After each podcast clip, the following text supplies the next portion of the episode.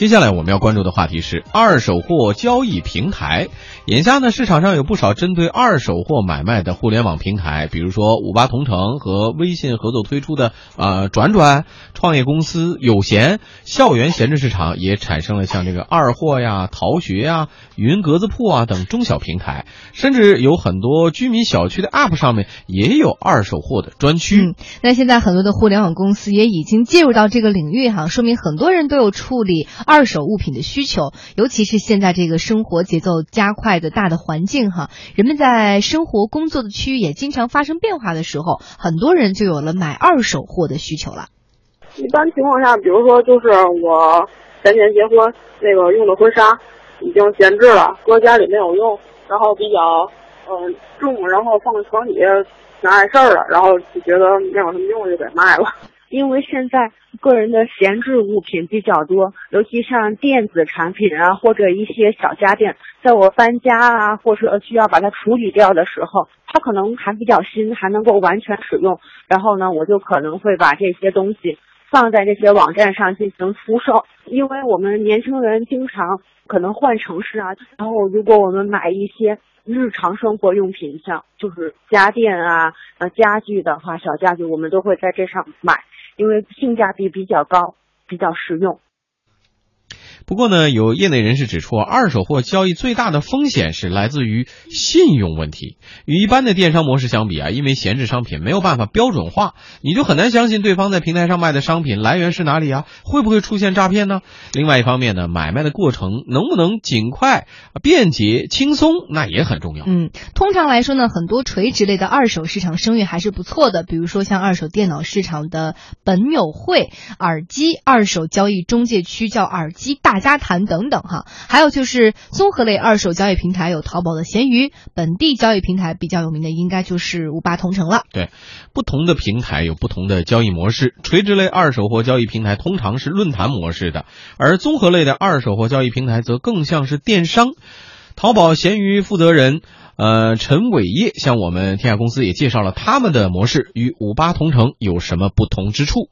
那五八同城它的模式基本上是说，哎，用户。他把自己不要的那些二手闲置的物品，他也是发一个一条信息文字，那发到五八同城上，那发上去之后呢，就 OK 了，他就放在那儿了。发上去之后呢，其他人看到这个信息，就会按照他留的联系电话，然后跟这个人打电话联系，然后他们自己约定在哪里交易，就怎么怎么做，他大概是这样的。那我们的模式呢是说，你不仅把信息发上来，你还可以直接把价格写上来。并且我们提供通过手机 APP 能够在线进行交流，那个交流好了之后呢，我们还提供线上的，就是跟淘宝一样的这种担保交易，包括信用，包括支付体系。那最后用户可以直接在线上完成交易，并且可以通过邮寄，你也可以当面最后把货物给签收。嗯，陈伟业还表示说，他们的交易方式呢和网友在淘宝、天猫上买东西其实差不多。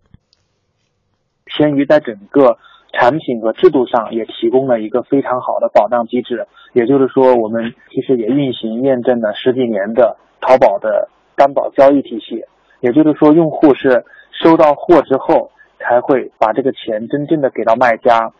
在收到他确认收货之前，这个钱会进入到一个担保交易账户，就是一个中间账户会存在那儿，只有他确认收货，那个钱才会转移到呃卖方那一块的那个账户上。哎，这个张毅一般家里如果旧的货物或者是二手的这种货物怎么处理啊？通常怎么处理？不敢扔，因为媳妇看得紧。嗯，那就放那儿，可是是一种闲置啊。对呀，我觉得这就是很多家庭面临这种问题。如果有一个平台能够把东西展示出来，能够沉淀出来，啊，通过一种 C to B 再同呃 B to to C 这样一种方式啊，能够把这个东西。转换出去，我觉得很好的一种方式。对呀，现在我们经常讲这个共享经济嘛。对呀，其实这不就是一种共享经济吗？我觉得前提是您先跟嫂子先断舍离，把这个思想传递出去，才能有更多的愿人，更多人愿意说。思想上统一之后，太多的东西，仍然还需要一个途径。途径，因为比如说你家里这个就那个手机啊，废旧的手机，对呀，那怎么回收？然后笔笔记本用了几年之后，你怎么去？然后市场化收的可能就五十块钱给你收了。嗯，那其实你想，哎，能不能多一点，是吧？对啊。前几天我去那个中关村，我发现这个这已经是很非常大的一个产业了。嗯，啊，就是这个笔。记本翻新，嗯啊，我给给给给他们买了几个电脑，就特别便宜，几百块钱啊，几百块钱，但是用的也还也还不错，这是个非常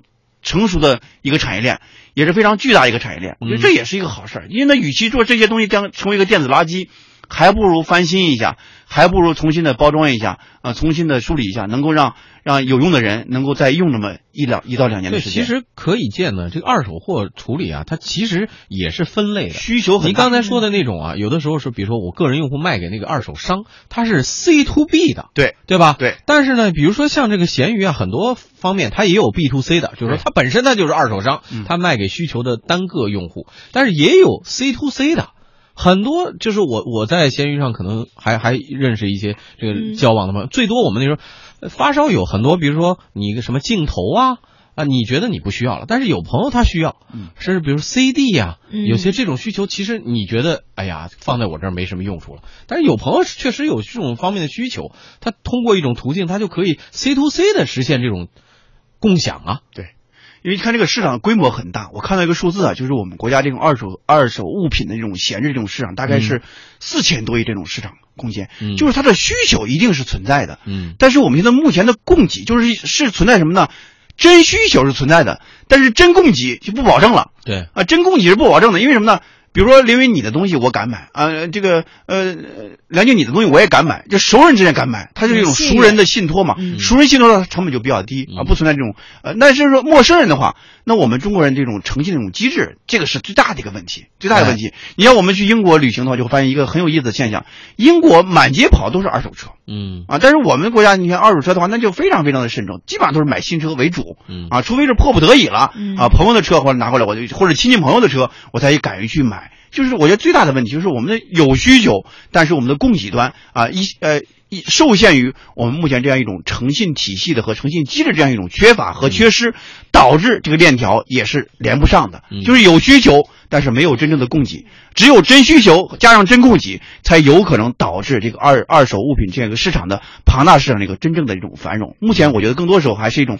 叫好不叫座的这样一种状态。哎呀，这个时候想想啊，我总觉得，呃，除了我们说对于渠道的这个畅通性要有一个需求，同时啊，包括诚信机制的建立，另外一方面，我觉得说到了很关键的一点，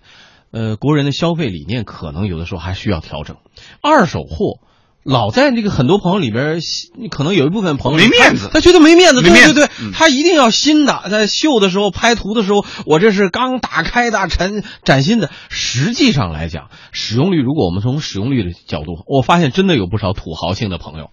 新产品用了没多久之后，他就上二手市场上来转让了。他觉得新鲜劲儿已经过了，可是这个物本身这个产品的使用的性能并没有完全使用出来。对那么应该有这个渠道，让更多的有需求的人能够使用上，这是非常好的一个事情。这也是一个消费观念的一种转变。对对要需要去国外国外旅行的时候，也发现很有意思就是很多老外很有身份，然后看到拿一个很非常旧的一个手机，甚至翻盖手机，嗯是蓝莓手机、黑莓手机，我们都不用了。一问他说还是淘来的二手手机，你就很更震惊了。嗯是个很有身份的人嗯，但是我们很多时候这种消费，那感觉我拿一个二手手机，感觉就很没面子一个事情。我觉得我们的更多消费不是一种实在这种消费，而是一种面子这种消费。这种消费行为也是需要改变和转变的。嗯，一小段广告之后，我们继续来关注。汇仁肾宝片，二十二味中药，把渗透支的补起来。他好，我也好。咨询电话：四零零八八八零五零七，请按药品说明书或者在药师指导下购买和使用。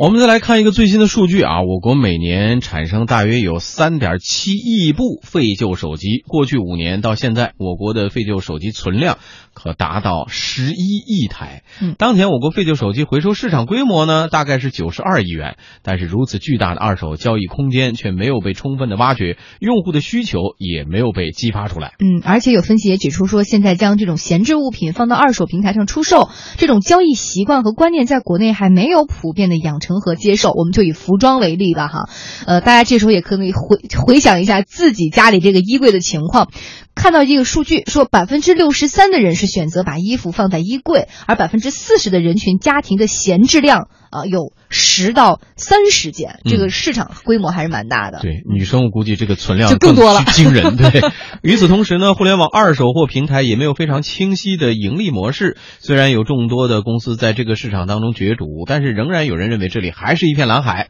淘宝闲鱼负责人呃，陈伟业他就表示了，说这个市场的空间比火爆的网络约车市场还要巨大。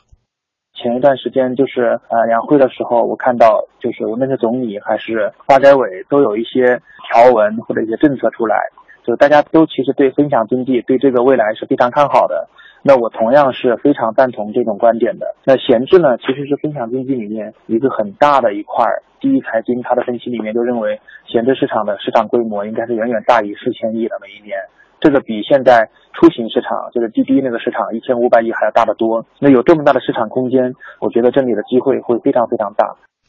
嗯，有业内人士表示说，二手交易市场空间非常大啊，但是目前大家还没有找到经营之道。即使目前被资本看好呢，也有可能是泡沫呀。随着互联网巨头们的参与，这个市场渐渐明朗起来，但也还属于一个布局探索阶段，激烈的竞争还在后面呢。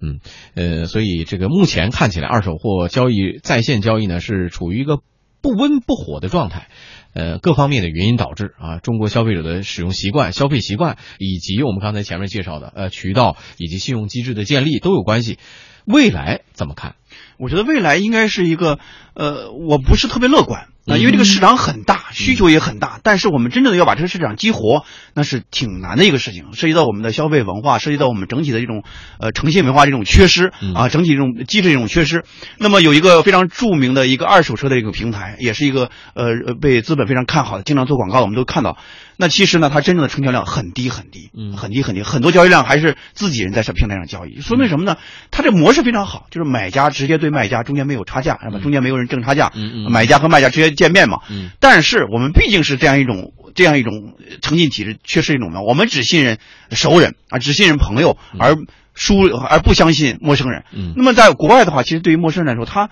他不需要欺骗陌生人，嗯，因为他的一旦不诚信的话，他的成本很高，哎，我成本非常高。我说点我自己感受啊，二手这个环境当中，我我倒是觉得大家不妨从自己所熟悉的领域介入进来，因为什么呢？你第一，你可能对这个交易过程，呃，可能有存在一点疑虑，但是相对来说，大的这种电商平台呢，你比如说淘宝吧，它就是付款的模式和淘宝购物其实上差不多，你不妨从小区内的。周围周边的，你可以面对面交易的，很多小区都在搞啊，对对对对，以物易物，哎，以物换物嘛，哎，这个可以培养起一个基本的信任信任。另外一个，我发现如果有共同兴趣的这些朋友啊，我是指 C to C 的这种，往往这个